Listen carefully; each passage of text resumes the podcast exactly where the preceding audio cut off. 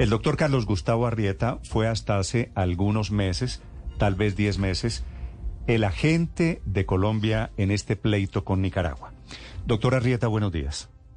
Muy buenos días, Néstor. ¿Cómo está? Mucho gusto en oírle a usted y un saludo especial a toda la mesa. Doctor Arrieta, creo que cuando el presidente dice abogados de abolengo de la oligarquía colombiana, se refiere, pues no veo a quién más, a usted y a Manuel José Cepeda, ¿cierto? Eh, supongo que sí. Nunca nos ha mencionado por nombre, pero supongo que se refiere a nosotros. Eh, y hubo, doctor Arrieta, pues para no quedarnos en ese tema de si ustedes son de abolengos y de la oligarquía colombiana, ¿hubo cambio de estrategia que permitió el triunfo de Colombia hace una semana, doctor Arrieta? Mire, a mí me gustaría comenzar por diciendo una por decir una cosa, ¿sabe? Yo creo que el presidente no ha podido entender muy bien qué eran los procesos y cómo se adelantaba la defensa. Él confunde y mezcla una serie de expresiones que se refieren, a distintos procesos que tuvieron resultados totalmente distintos. Entonces, ahí ya, ya de entrada eso me preocupa. Segundo punto que me inquieta, él está diciendo una cosa que claramente no es cierta. Y le voy a decir por qué claramente no es cierta. Porque ¿Qué, no es cierto, doctora Rieta? Lo que él dice en cuanto que hubo un cambio de gestión, un cambio, de, orientación, que se le dio una participación a la comunidad racial, etcétera, distintas cosas que él ha planteado esto, simplemente no son verdad. Y no son verdad porque eh, usted bien sabe que desde el año 2014, Manuel José y yo comenzamos a trabajar en esos temas y empezamos con mucho detenimiento a estructurar argumentos sobre el tema de la plataforma continental extendida en Nicaragua. Los presentamos por escrito en la contramemoria, que es la respuesta a la demanda, y luego en la dúplica, que es un segundo memorial que uno presenta sobre estos temas. Allá dejamos estructurada la totalidad de la argumentación y le pedimos a la Corte que fallara este tema exclusivamente con los argumentos jurídicos sin tener en cuenta los argumentos técnicos tan fuertes que teníamos porque consideramos que eran tan sólidos los argumentos jurídicos que no era necesario recurrir a los argumentos técnicos. Pues bien, cuando se presentaron las audiencias, duramos dos años más trabajando en la preparación de los, de los, perdón, cuando se presentaron los memoriales, duramos dos años más preparando los borradores de las intervenciones de las audiencias. Bien, y eso lo estuvimos haciendo hasta el día 24 de octubre. Eso le quería preguntar, del año 2002. doctora Rieta, perdóneme. ¿Ustedes, Cepeda y usted dejaron de ser agentes de Colombia en qué momento? El 24 de octubre de 2022 dejamos de ser, eh, de ser agentes. Nosotros habíamos presentado nuestra renuncia antes, el canciller nos pidió que nos quedáramos un tiempo, nos quedamos hasta el 24 de octubre. ¿Y las, y las audiencias sobre el tema de Colombia en la Corte de la Haya fueron cuándo? El 5 de diciembre, es decir, nosotros salimos 40 días antes de las audiencias. Pero ya habían sido convocadas cuando ustedes salieron del equipo de defensa. Por eso, por eso es que nosotros, cuando las, audiencias estaban convocadas desde mucho antes, desde hacía más de un año que sabíamos que era el 5 de diciembre. Lo que pasa es que el 4 de, octubre se, se produjo un cambio fundamental en el esquema de las audiencias, porque la Corte decidió que por ahora solamente quería oír argumentos de las partes con respecto a dos temas jurídicos, mm. uno de los cuales era si el mar, la plataforma extendida de un país podría penetrar en la zona económica de otro. Y una segunda y es cuál era el régimen del artículo 76 de la, de, la Convención de Derecho al Mar, para determinar si ese era también derecho constitucionario. Es un tema bastante más técnico. Eso lo habíamos pedido nosotros. Bueno, la primera la habíamos pedido nosotros, la segunda Nicaragua. Pues bien, cuando llegó eso el 4 de octubre, nos pusimos a correr, literalmente informamos al, canciller, el canciller nos pidió que organizáramos todas las estructuras de la defensa y en, durante, entre el 4 de octubre y el 24 de octubre que nos retiramos, nos dedicamos primero a responder a unos recursos que han presentado Nicaragua con, respecto a la decisión de la Corte. Segundo, a revisar todos los documentos que teníamos preparados a los que les hicimos un cambio porque sabíamos que al no haber argumentos técnicos teníamos que hacer unos ajustes y responder las preguntas desde, un punto de vista jurídico. Eso lo teníamos escrito todo, pero todo es todo. Y e igualmente procedimos a determinar cómo se iba a organizar el equipo y los abogados que iban a, que en ese, en ese momento, doctor, doctor, Arrieta, ya estaban en el equipo los integrantes que fueron en diciembre a la audiencia, es decir, Gabriel Cifuentes, Eduardo Valencia Ospina, Elizabeth Taylor, ¿ya estaban trabajando con ustedes o ustedes estaban trabajando solos? Nosotros estábamos trabajando con el equipo de abogados internacionales. Sí. Bien, y habíamos trabajado con una comisión raizal durante mucho tiempo que llevó a que por primera vez en la historia un raizal participara directamente y hablara ante la Corte Internacional de Justicia. De tal manera que realmente la participación raizal la montamos nosotros, el equipo que nosotros montamos trabajó, participó en el desarrollo de los argumentos y dio sus opiniones y finalmente expuso una posición ante la Corte Internacional de Justicia. Nunca jamás en la vida.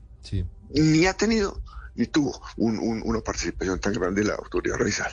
Pero bien, termino.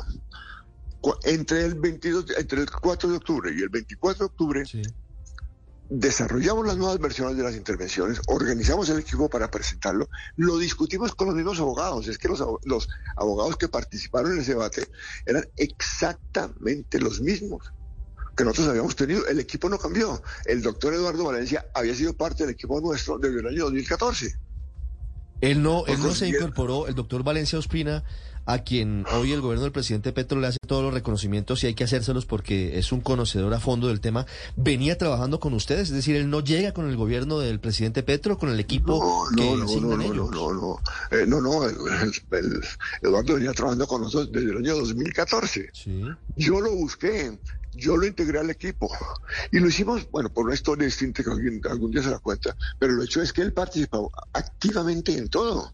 O sea, cada uno de los argumentos que se estaban planteando en esos proyectos de audiencias los habíamos discutido entre todos, incluyendo él.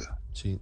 Doctor él sabía exactamente eso. ¿Es posible que se haya cambiado radicalmente la estrategia en un mes y medio, que fue lo que transcurrió desde el 24 de octubre hasta el 5 de diciembre, que fue la fecha de la audiencia, como lo argumenta el presidente Petro. Es decir, pudo haberse dado un revolcón en seis semanas a la estrategia de defensa de Colombia y eso pudo habernos llevado al éxito contra Nicaragua. Venga, le voy a dar una respuesta. Lo que yo oí leer por los abogados en la Corte, lo que yo oí decir al doctor Eduardo Valencia, fue palabras más, palabras menos, lo que habíamos dejado escrito el 24 cuando nos retiramos de, de, gente. De tal manera que no solamente fueron nuestros textos, sino fue exactamente la estrategia de defensa que nosotros habíamos venido planteando. Doctor Areta, ¿por qué salen ustedes el 24 de octubre? ¿Por qué salieron ustedes el 24 de octubre? Ah, porque ese día nos aceptaron la renuncia. Ese día salieron. ¿Es cierto que el canciller les pidió quedarse? Eso sí, es una historia real, sí el canciller, el canciller muy caballeroso mm, me pidió que me quedara. Aún a pesar de las palabras desobligantes que ha planteado el presidente Petro, pues yo creo que este es un tema superior a cualquier interés personal o cualquier rencor personal o cualquier sentimiento. Y le dije que me quedaría siempre y cuando estuviera convencido que el presidente Petro estaba de acuerdo con la estrategia, que me diera la oportunidad de explicarla y explicarle los argumentos para que él entendiera exactamente lo que Colombia iba a hacer y decir en la Haya. ¿Cuándo le pide, eh, doctora Arrieta, el canciller Álvaro que continúe en el equipo de defensa de Colombia a pesar de lo que dice el presidente? ¿Eso cuándo ocurrió? no recuerdo la fecha exacta, pero pues tal vez hacia finales de octubre, principios del mes de septiembre, eso lo puedo revisar. Pero, pero pues él, él, le va a confirmar eso. No sé cuál fue la, fecha. A la cual le dije que estaría dispuesto, estaría dispuesto a considerar si el presidente participa en esta versión de los alegatos. ¿Y por qué pedí eso? Porque es que veníamos mal acostumbrados, tanto con el presidente Duque como con el presidente Santos, nos reuníamos con bastante curiosidad, discutíamos con los, argumentos, él hacía planteamientos, le hacíamos algunos ajustes en función de temas de interés político para ellos, eh, eh, y siempre estuvimos pendientes de que el gobierno conociera lo que se estaba diciendo, porque obviamente nadie podía correr el riesgo de salir allá a decir unas cosas que el gobierno no conociera. Al fin y al cabo, uno actuó como representante del Estado. Y le solicité eso al señor presidente, al presidente Petro, a través del presidente, nunca hablé con el presidente Petro. Mm, mm. pero no, aparentemente no se pudo dar eso y el 24 de octubre finalmente salieron, salimos. Doctora eh, Rieta, tanto el ¿Perdón? Sí. Doctora, sí. doctora Rieta, quería preguntarle, Néstor, sobre la posibilidad del presidente Petro de buscar una interlocución, un diálogo con Nicaragua. Con este escenario que hay, ¿usted lo ve viable, lo ve posible, doctora Rieta? En temas de pesca. Aquí, hay, que distinguir dos, dos tipos de, de ambientes. Uno es el ambiente eh, eh, político. Llevamos muchos años diciendo que Colombia no va a negociar con el presidente Ortega mientras no se den ciertas circunstancias de modificación de condiciones en Nicaragua. Bien, eso fue, eso lo, dijeron los presidentes Santos y el presidente Duque, quienes se negaron a cualquier aproximación si no se dan ciertos cambios internos en Nicaragua. Hoy el presidente puede llegar a decir, perfecto, yo negocio con Nicaragua porque ese tema de los cambios internos es relevante, pero no es tan relevante como para impedir una negociación. Entonces, es una decisión puramente política de cada presidente si quiere o no quiere, negociar con Nicaragua. Ahora bien, de cómo hace mi experiencia de 10 años en esto, más el estudio de este tema desde hace muchísimos años. Le diría que a mí no, no me parece mala idea que Colombia negocie con, Nicaragua. Y no solamente los derechos de pesca. El tema de los derechos de pesca es el más fácil de todos, me explico. La Corte Internacional de Justicia le sugirió a los dos países que negociaran. Pero ¿cuál sería el punto más el punto más complejo de discusión? Usted dice la pesca es lo más lo más simple, lo más eh, breve, pero ¿cuál sería lo más complicado, el punto de diferencia más grande entre Nicaragua y Colombia? Yo le diría que si yo fuera el presidente, y esto es una opinión puramente mía, esto es algo que hemos discutido con el doctor Cepeda, pero no refleja más que la posición personal. Yo diría que hay tres puntos por negociar con Nicaragua. Primero, el tema de los derechos de pesca de la comunidad raizal. A la comunidad raizal no se le pueden limitar la posibilidad de pescar en la zona que históricamente lo ha hecho, que fue lo que hizo la Corte en el país 2012. Eso es un tema de negociación. Fue la derrota para Colombia en el 2012 que fue la derrota del 2012 y, y, que, y que el propio presidente Ortega en varias ocasiones ha dicho que estaría dispuesto a hacerlo. No, eso no tiene ningún misterio. Eh, segundo tema, la protección ambiental de la zona y el mantenimiento de la reserva Seaflower, que es absolutamente crucial para, la protección de esa parte del Caribe de Colombia. Y tercero, y por último, que es tal vez de lo más sensible, el ajuste de algunos de los límites que fijó la sentencia en el año 2012. Eh, yo considero, y es mi opinión particular, que en el de, acuerdo con el derecho, de acuerdo con el derecho internacional, se puede buscar un ajuste acordado entre los dos países a ciertos aspectos y particularmente, en mi opinión, ah, pero, al, tema, al tema de la desintegración del archipiélago. Pero esto, lo que usted me quiere decir es, ¿usted está de acuerdo con el diálogo que está proponiendo el presidente Petro con Daniel Ortega? Pues claro, es que me parece, yo estoy de acuerdo con el diálogo, me parece importante que Charles, antes no han hablado porque había circunstancias políticas, pero esas circunstancias políticas las define cada gobierno. Si el presidente, el presidente Petro está convencido que existen las circunstancias políticas para negociar, pues negocie ciertos temas que son importantes. Pero lo que digo es que no negocie solamente los temas de la comunidad racial, porque si no va a ser muy difícil. Si negocia los temas de la comunidad racial solamente, de alguna manera eso implica una especie de aceptación de que no se va a negociar más, y eso me parece malo. Se debería negociar la comunidad racial. Lo, que pasa es que ponen muchos el grito en el cielo porque hablar con Ortega casi necesariamente significa modificar el mapa de Colombia, modificar los límites y aceptar la derrota del 2012. A ver, yo le explicaré una cosa, Néstor, que esto es muy importante. Yo no tuve nada que ver en, el, en el fallo 2012, pero reconozco que fue un proceso muy bien manejado por Colombia. Sin embargo, perdimos, pero no perdimos por una mala defensa. Perdimos porque desde hace por lo menos 100 años se sabía que el Meridiano 82 no era un límite de Colombia. Se trató de que fuera cuando se firmó el Tratado de Guerra pero, pero claro que perdimos por una mala defensa porque la, la derrota fue a esa estrategia, a considerar el Meridiano 82 el límite de Colombia. Pero también le voy a decir una cuestión. Y, y y otros muchos dijeron nos estamos equivocando en la defensa. No, yo, yo no creo. Y no, no creo, ¿sabe por qué? Debe lo digo. Porque cuando se firmó el tratado de 1928 y se hizo el canje de ratificaciones del 32, nosotros pensamos que se había establecido un límite marino. Con el pasar de los del tiempo, muchos académicos empezaron a decir, es que eso no fue un límite marino, porque en ese entonces no existía el concepto del límite marino. El único derecho que se le reconoció a los países era el mar territorial de 12 millas, perdón, en esa época era 3 millas, que después creció a 12, pero no se, no se reconocía ningún otro tipo de derecho marino, no había zona económica, no había plataforma continental, nada de eso. Y por eso mucha gente decía que eso fue una asignación de territorios diciendo que cualquier tierra que exista a la derecha del meridiano 82 era colombiana y cualquier tierra que exista a la izquierda del meridiano 82 era nicaragüense. ¿Bien?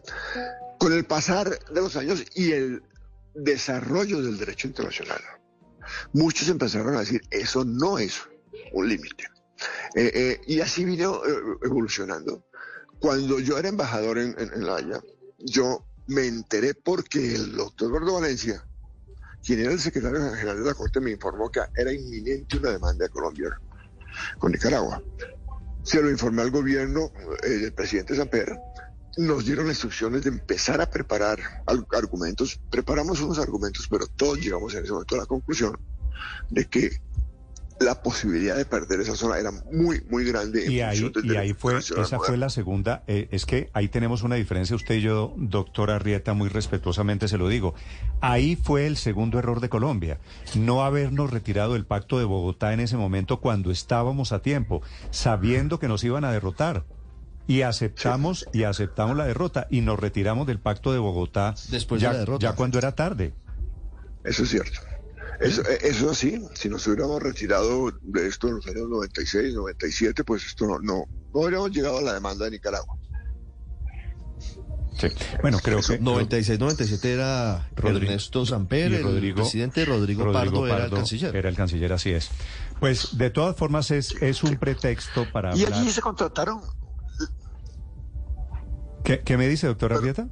Decía que, durante ese proceso contrataron distintos asesores internacionales, todos los cuales eh, eh, eh, co- concurrían en considerar que el meridiano 82 no era un límite y que existía una muy alta posibilidad de que Colombia perdiera. Bien. Entonces Colombia se en- entró al proceso, comenzó en el 2001, con un maravilloso equipo de defensa que estaba luchando una batalla que a mi juicio era muy, muy, muy difícil de ganar. Sabíamos que se iba a ganar la parte de la soberanía de las islas San- eh, Providencia y Santa Catalina, pero teníamos serias dudas sobre que se ganara el, el, digamos, el límite marino. Eh, la Corte en el fallo del 2007, cuando fijó el límite marino, eh, estableció que se iba a delimitar la frontera marina porque no existía. Y lo que hizo entre 2007 y la y el 2012 fue delimitar la frontera marina que sabía ya de antemano que, que, que, que, Mm. que iba a ser distinta a la que estaba planteando en el mediano 82. Entonces yo por eso creo honestamente que la derrota del 2012 fue una derrota cantada, aún a pesar del maravilloso esfuerzo que hicieron los abogados internacionales y lo reconozco. Mm. Eh, Bueno, yo, yo particularmente no creo que haya habido una, una error de estrategia. esa derrota en el 2012 y el triunfo del 2023 es los que, los que causan esta conversación. Doctora Arrieta, un gusto saludarlo. Gracias por acompañarnos esta mañana. Vamos, muchas gracias a usted.